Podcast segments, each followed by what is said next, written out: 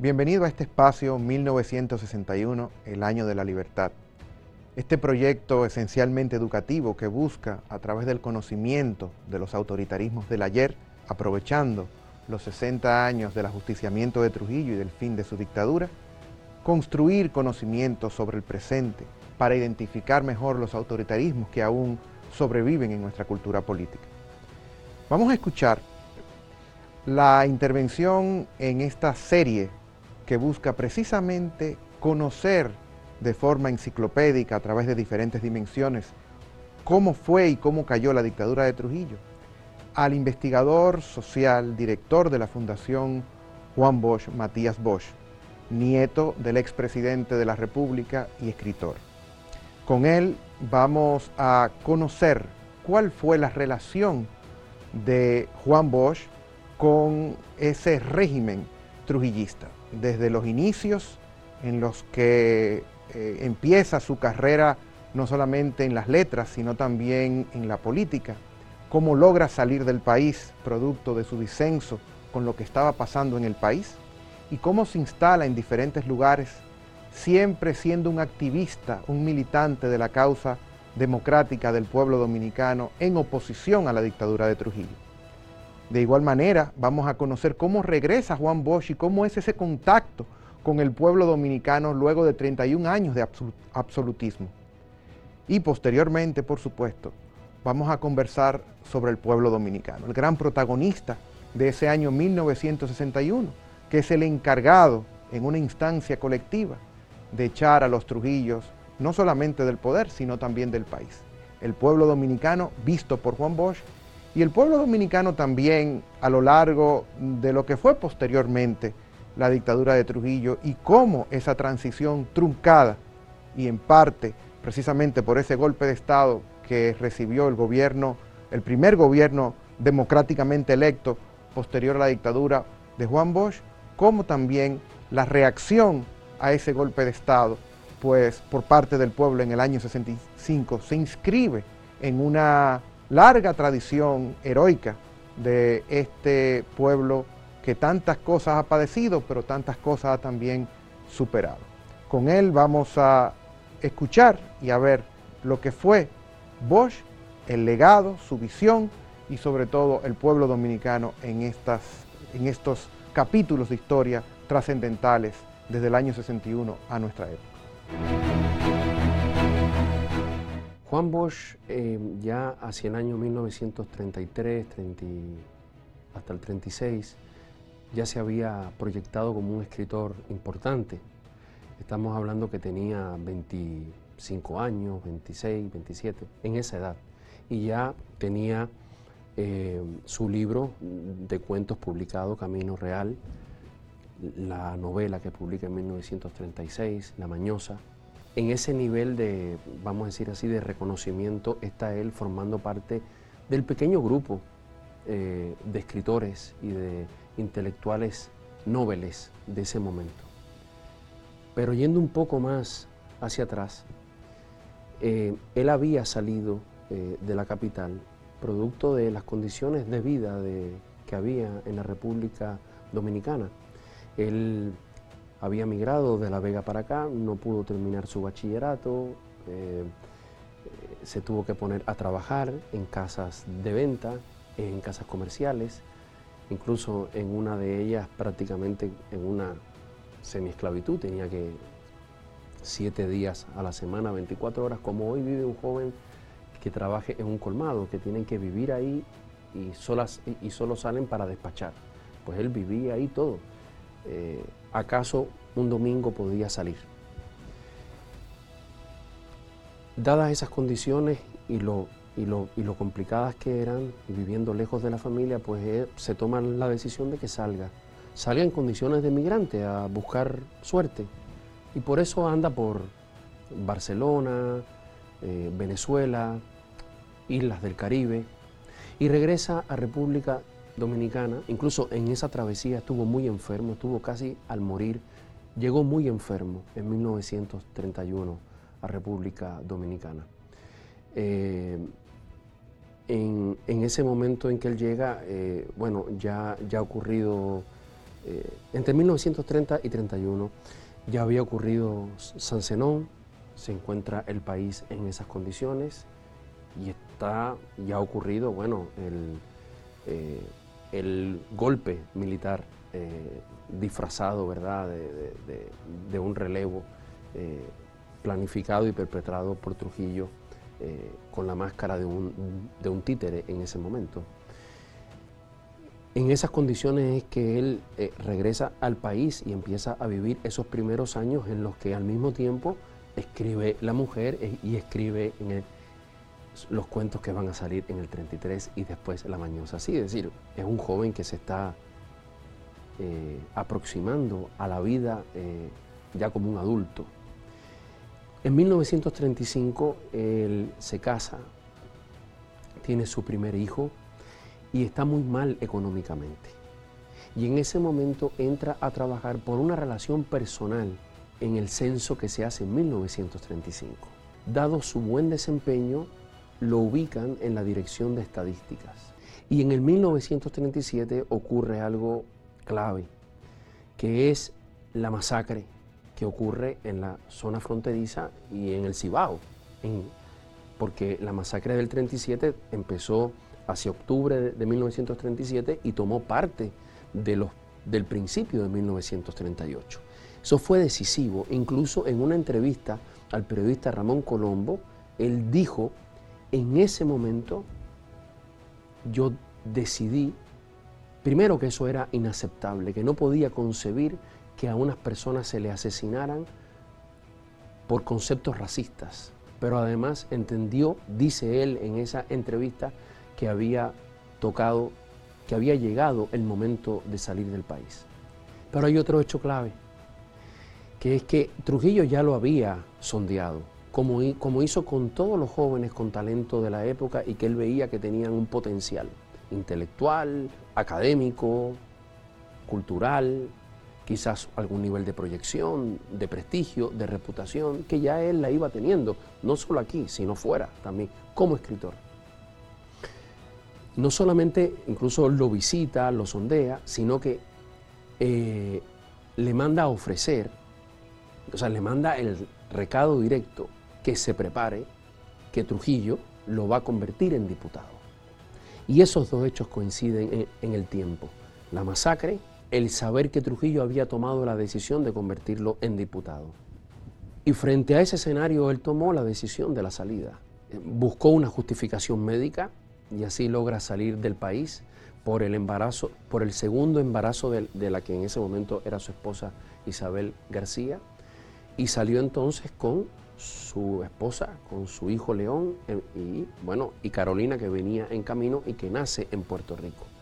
Así que Bosch sale hacia Puerto Rico a inicios de 1938 y en ese momento le escribe a Trujillo le escribe una carta eh, bastante, eh, si se quiere, eh, taxativa, donde él se planta a sí mismo como una persona que quiere ser escritor. Y le dice, todo, toda persona en mi situación en este momento en República Dominicana tiene que involucrarse sí o sí en política. Involucrarse en política significaba ser súbdito y funcionario de Trujillo. Yo no quiero, yo quiero ser escritor. Y el clima en República Dominicana que era el clima del Trujillato, no me lo permite. Por lo tanto, yo me salgo, yo me voy. Em, claro, ahí ya va a ocurrir una cosa que también va a ser definitiva en su vida, que es el encuentro con Hostos, que él ya venía, recordemos, de la escuela hostosiana, había sido discípulo de esa escuela, había recibido las influencias de su padre, que era un hombre de izquierdas, catalán, de su abuelo, que también era un hombre progresista, o sea que ahí había un caldo, pero, pero en, ese caldo de cultivo es que se instala la lectura de Hostos, que va a ser fundamental, y después el encuentro en Cuba eh, en 1939 con Enrique Cotubanamá Enrique, que lo venía buscando y entonces ya tiene en su cabeza el proyecto de que hay que crear en el exilio un partido político que eh, encamine encauce y dirija la lucha por la liberación dominicana, que es salir del Trujillato. Así que, y ya ahí se involucra, se, se mete de lleno en ese proceso, se mete en la política. Si en el 38 había dicho que nada que ver, a partir del 39 su vida no va a ser más que política mezclada con escritura hasta un momento. Eh, y eh, la organización eh, dentro del Partido Revolucionario Dominicano y de todo el movimiento del exilio contra la dictadura, no solo en República Dominicana, sino contra las dictaduras en nuestra región del Caribe. Se va involucrando en, la, en la construcción del Partido Revolucionario Dominicano, eh, en, la, en, la solidaridad y en la militancia con los otros movimientos democráticos, eh, la, Legión del Caribe, eh, que era muy diversa, muy plural, con, muchos matices, pero todo ese era un proceso que tiene un punto importante en 1947 cuando se, cuando se arma la expedición de Cayo Confite, que es un proyecto de expedición guerrillera armada para derrocar a la tiranía. Eh, ese proyecto, él, es parte de, los, de, los que lo organizan, él consigue contribuciones económicas de varios gobiernos. Hay que incluir varios gobiernos, incluso el del Scott en Haití, que colaboró con dinero. Hubo otros que colaboraron con aviones, colaboraron con armas, hubo combatientes cubanos, combatientes de varios países que se involucraron. Eh, Pedro Mir, eh, el poeta nacional, Fidel Castro, eh, todo, todo tipo de figuras. Y digo todo tipo porque también hubo figuras que después resultaron nefastas. como es la naturaleza de esos proyectos, ese proyecto se ve abortado porque el jefe de la Marina cubana se vende a Trujillo. Ya estaban avisados y termina deteniendo la salida de los barcos ya en el mar y los devuelve. Son todos hechos prisioneros. Juan Bosch se declara en huelga de hambre hasta que no sean liberados todos los prisioneros que tenía el gobierno cubano en ese momento. Ese, ese hecho eh, lo convence a él de que no es posible la vía armada eh, y lo del 49 más los sucesos de 1949 lo convencen a él de que primero el nivel de control interno de, Trujillo es eh, prácticamente inexpugnable, pero además que los tentáculos de Trujillo sobre Cuba, en Estados Unidos y en otros países, con Pérez Jiménez, eh, con, las diferentes dictaduras de la región, eh, eran, eran tentáculos muy poderosos y por lo tanto entonces la vía tiene que seguir siendo la construcción del partido. Es una época de organización, también de mucha denuncia. Están los escritos literarios, están sus escritos sobre incluso política internacional, pero sistemáticamente sus escritos de denuncia. De, en 1953, con el asalto al cuartel Moncada, es aprovechado la situación eh, Batista tenía una alianza con Trujillo. Esa es la primera vez que Bosch es hecho preso en, en Cuba. Eh, logra salvar, tiene que salir a el destierro. Ya estaba en el destierro, pero este es otro destierro. Tiene que alejarse de su familia. Y esa es una etapa muy terrible, porque esa etapa, eh, que es la posterior al golpe de Estado de Batista en 1952 y a su, a su persecución eh, eh, su, aprisionamiento y destierro de Cuba, es una época en que su familia eh, la, sufrió mucho. por un lado estaba la familia en República Dominicana. Esa familia, como la de muchos hombres y muchas mujeres que militaron dentro del país o fuera del país contra la tiranía, eran familias perseguidas, acosadas, sometidas a la hostilidad permanente, a la angustia, al miedo, al terror. Eh, y eran familias que además cargaban con el sufrimiento de o de la pérdida de un ser querido porque había fallecido o la pérdida porque no lo podían ver, porque nunca más se podían reencontrar y no se sabe cuándo se reencontrarían, si alguna vez eso iba a suceder. Así vivieron sus padres, sus hermanas, eh, sus, eh, sus, sobrinas, su hija.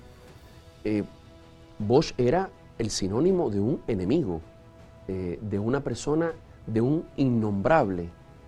Y toda todo el que llevara ese apellido estaba asignado. Trujillo tenía expedientes de él, todo tipo de infamias y de calumnias, Recordemos la sección aquella del Caribe, del foro público, eh, donde constantemente se estigmatizaba, se criminalizaba, se demonizaba al adversario político, presentándolo como una persona ruin, inmoral. Todas las cosas sabidas y por haber que se, que se pudieran decir sobre un ser humano se decían sobre él y eso era un baldón sobre toda la familia, como le pasó a muchas familias. Yo siempre he señalado que en, general en América Latina están mal contados eh, los sufrimientos de las familias, de las familias que perdieron a sus seres queridos asesinados o desaparecidos en las tiranías. Pero casi no está contado el calvario de las familias que tuvieron que pasar años, décadas, separados a la fuerza, incluso que nunca más se pudieron encontrar. Pero a esto se añade, con esta salida a la fuerza de Cuba, lo que pasa con sus propios hijos y su esposa que están en Cuba, que empiezan también en una etapa de mucha zozobra, de mucha angustia, de tener que, tener que mudarse de una casa a la otra, de no tener recursos económicos. En todas esas condiciones tuvieron que mantenerse por esos años. Él logra regresar y en el 58 vuelve a ser, ya es perseguido por además por un esbirro muy, eh, muy perverso, eh, Ventura, eh, vuelve a ser perseguido, detenido, apresado y logra volver a salir y esta vez ya no vuelve más a Cuba porque entonces ya viaja a Venezuela y a Costa Rica. Eh, pero todo ese periodo es un periodo de un de, un de nuevo segundo destierro, donde además no puede quedarse tampoco en un solo país, sino que tiene que estar de, país en país. Está en Brasil, está en Chile, eh, en Bolivia. Es también un momento de mucha producción literaria, pero las cartas familiares son, el, eh, son como las radiografías que permiten saber cómo se vivía ese momento dentro del grupo familiar, que como te digo fue de mucha precariedad, de mucha angustia material, vital, para su esposa, para sus hijos y para él. Y hasta el año 61, en que estando en Costa Rica, eh, ocurre eh, eh, el ajusticiamiento el 30 de mayo y ahí se abre la posibilidad de que venga primero una comisión del PRD el 5 de junio de, 1961 y Juan Bosch llegue el 20 de octubre de 1961 y ahí se escribe otra historia. Eh, Juan Bosch además eh, tiene un juicio sobre los que participan del ajusticiamiento como seres incomparables porque solamente dimensionando el nivel de endiosamiento al cual había llegado desde hace muchos años Rafael Leonidas Trujillo, que podía disponer literalmente de la vida de las personas, de cualquier persona, aquí y fuera de aquí. Recordemos que Mauricio Báez es secuestrado y desaparecido en Cuba. O sea, no, no era solo en República Dominicana. Trujillo podía disponer de la vida de cualquiera en cualquier parte que estuviera. Entonces Juan Bosch entra en contacto con el país después de, su llegada y él dice, él describe, lo primero que me, lo primero que me pude dar cuenta, que ya se sabía en, el exilio, que ya se sabía, eran las condiciones de, miseria paupérrima en la que vivía el pueblo dominicano. Cualquier relato basado en una selección de obras públicas, ¿sí? Y en, y en las opulencias de la tiranía, para pretender decir que esto era un reino de la abundancia y de la prosperidad, no tenía el más mínimo asidero. Si hoy la población dominicana, después que el PIB se ha multiplicado por dos, por tres, por cinco, ¿sí? Puede ver cómo la mayoría del pueblo dominicano tiene que luchar cada día para sobrevivir Imagínense en el año 1961, donde todo el país era propiedad de prácticamente un solo individuo. Habían unos cuantos poderosos económicos, pero incomparables con Trujillo. Había un dueño del país. Todos los demás no eran ciudadanos, no eran hombres y mujeres, eran siervos, eran súbditos de un generalísimo.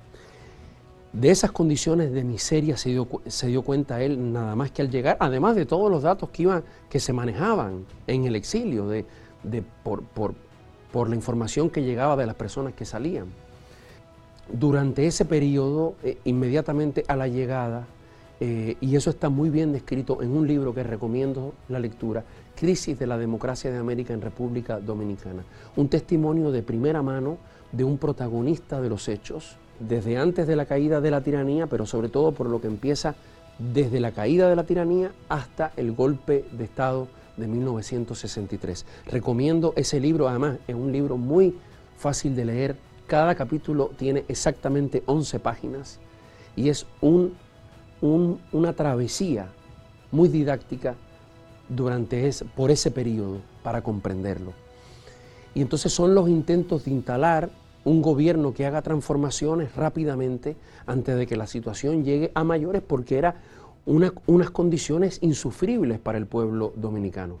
Se crea la convocatoria de las, de, la, posibilidad de las elecciones y eh, bueno, él es eh, elegido eh, designado candidato presidencial por el Partido Revolucionario Dominicano y a partir de ahí empieza una campaña que va a tener como guía la idea de que eh, la gran posibilidad de que esas elecciones sean un cambio de época para República Dominicana es que el pueblo dominicano, la inmensa mayoría empobrecida de este país, despojada, saqueada, explotada y violentada, que empezó a ser violentada con brutalidad en la ocupación norteamericana del 16 al 24, de la cual es hijo Trujillo, y no dejó de ser eh, saqueada y violentada durante los siguientes 31 años, del 30 al 61,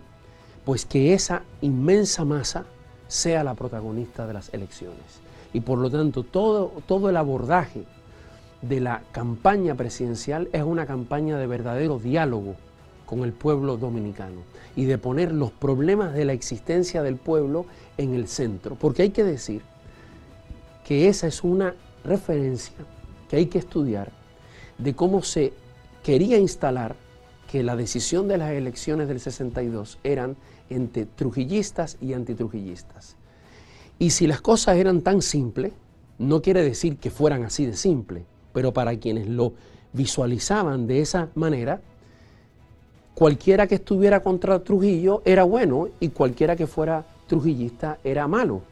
El problema era que ser antitrujillista podía ser el perfecto recurso, el, perfecto ardid para cualquiera lanzarse a los puestos de elección pública y, se identificó que la oligarquía dominicana que quería recuperar el poder, y se podría decir que hasta conquistar un poder que nunca tuvo, porque claramente Trujillo desarrolla unas fuerzas productivas, o bajo el trujillato, se desarrollan unas fuerzas productivas que no se habían desarrollado aquí, y este país estaba plagado de empresas públicas que producían todo, la energía, la sal, eh, la ropa, el azúcar, todos los productos de, exportación, la minería. Entonces, eh, esa oligarquía sencillamente podía pasarse por antitrujillista y, y, repartirse el país, ganando las elecciones. Entonces, lo que había que hacer era, como él dijo, literal, convertir al pueblo dominicano en protagonista de su drama histórico. Y toda la campaña tuvo que ver con eso. Y esa campaña tuvo, yo, uno podría decir que un éxito, porque logra primero hacer que esa masa popular vote, pero además que vote por una opción de transformación y no sencillamente por sustituir a la casta de los Trujillos por una casta con otros apellidos, pero que estuviera dedicada a mantener la concentración económica y la concentración política. Todos aquellos acontecimientos le, dieron, primero nos tienen que servir a nosotros como, como referencia de que las auténticas transformaciones en la historia universal, pero en República Dominicana en específico, han surgido del pueblo dominicano. Eso es en primer lugar. Pero además, la noción, la certeza, la convicción de que el pueblo dominicano y la restauración, 1965, y otros episodios muy notables, eh, son manifestaciones concretas de los niveles eh, sublimes eh, a los, a los, de los que es capaz el pueblo dominicano cuando se moviliza. Y esto es fundamental porque no solamente República Dominicana ha padecido una larga trayectoria de caudillos que usan el poder político eh, para convertirse, para acumular riquezas, para acumular poder. Y, además, eh, y se presentan a sí mismos siempre como la superación del anterior. Eh, sino que además una, ha padecido una profunda desconfianza, descreimiento en el pueblo dominicano, que siempre va a necesitar algún grupo de elegidos, de selectos o de selectas, ¿verdad?, que tomen las buenas decisiones.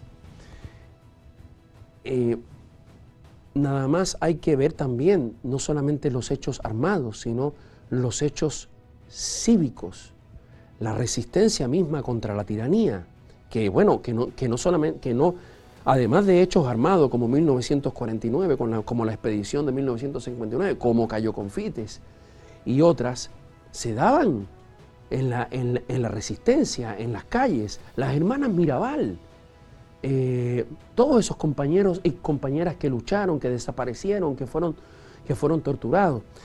Pero, pero luego tienes la resistencia en los 12 años de la, de la dictadura de Balaguer. Pero tienes también la conducta electoral en 1978 para salir de Balaguer. La conducta electoral en 1990 para desplazar a Balaguer que de nuevo se perpetúa con un fraude. Son hechos épicos, porque, porque estaba toda la maquinaria del Estado, toda la maquinaria de la corrupción en contra. Y fue la conciencia del pueblo, no a cambio, como se cree comúnmente, que este pueblo solo se moviliza o no se moviliza, y son algunos elegidos los de los cuadros, los que hacen la historia, o se moviliza por una colchoneta, por un cargo, por una canasta de comida. No, este pueblo de, forma armada, de forma cívica, se ha movilizado siempre con gestas y con epopeyas impresionantes, sin nada a cambio, simplemente por el sentido más estricto de la dignidad. Y esa confianza la tuvo siempre Juan Bosch. Y por eso, eh, primero, supo que detrás de la tiranía, como de otros proyectos autoritarios, estuvo siempre la necesidad de concentrar poder político para a su vez concentrar poder económico y oprimir a la mayoría del pueblo precisamente para acrecentar ese poder político y económico. Pero que solamente el pueblo, los hombres y mujeres, fundamentalmente los oprimidos, los arrebatados, los saqueados, organizados, conscientes de su propia condición, conscientes de su propia situación, y no depositando su, confianza en una promesa ilusoria, sino en un proyecto político, en un proyecto transformador del cual fueran verdaderamente parte, es que podían transformar esa historia. Esa historia que todavía está por transformarse.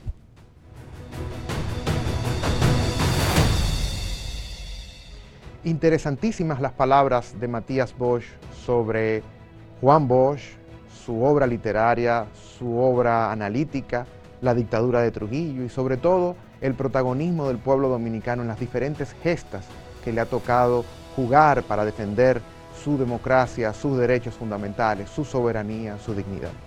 Hasta la próxima.